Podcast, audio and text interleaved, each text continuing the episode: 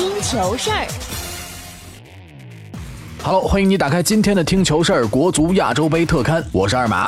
亚洲杯中国对阵吉尔吉斯斯坦的比赛，国足收获开门红，球迷则收获了快乐足球。本场比赛，吉尔吉斯斯坦在第四十二分钟首开纪录，好在下半场先是吉尔吉斯门将施展了他的篮球技巧，用一记华丽的双手暴扣将球打进自家球门，帮助中国队扳平了比分。随后，于大宝接后场长传过掉门将推射得手，实现逆转，最终国足有惊无险的赢得开门红。还是那句话，要想心情好，还得上大宝。上半场，吉尔吉斯斯坦的伊斯拉伊洛夫为球队打进了他们在亚洲杯正赛历史上的首粒进球。根据亚足联的名单资料显示，今年二十四岁的他目前还没有俱乐部所属，是一名自由球员。另外，吉尔吉斯斯坦还有一位没有俱乐部的球员，就是身高一米九五、上演扣篮的门将马加什。两位吉尔吉斯斯坦的自由球员这场比赛都进球了。本场比赛双方控球率一致，均为百分之五十。射门，中国十二比十三，甚至还落后一次。就比赛过程而言，中国男足的表现显得无法令人满意。不仅进攻端缺少章法，而且里皮的首发一度让国足在场上显得很被动。好在意大利人还是在中场休息时进行了自我纠错，再加上幸运女神的眷顾，最终球队才得以在首战全取三分。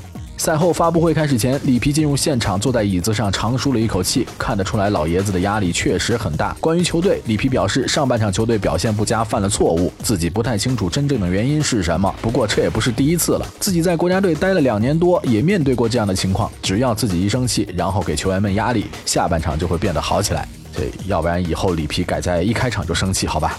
当然，还有一个坏消息，就是本场比赛受伤的吴磊还需要进一步检查。目前是肩胛骨和锁骨可能有错位，但是还不确定。里皮也表示希望下一场吴磊能够参加比赛。都说首场比赛难打，踉踉跄跄，国足是收获到了满意的结果。希望下一场比赛对阵菲律宾，国足能够展现出更好的状态。好的，今天的听球事儿就是这样，感谢你的锁定。喜欢的话别忘了收藏，更多精彩的球坛内容以及亚洲杯的内容，请关注我们的微信公众账号“超大声波”。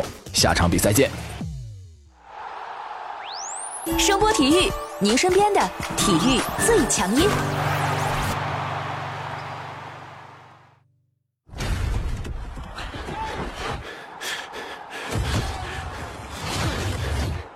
本节目由声波体育传媒荣誉出品。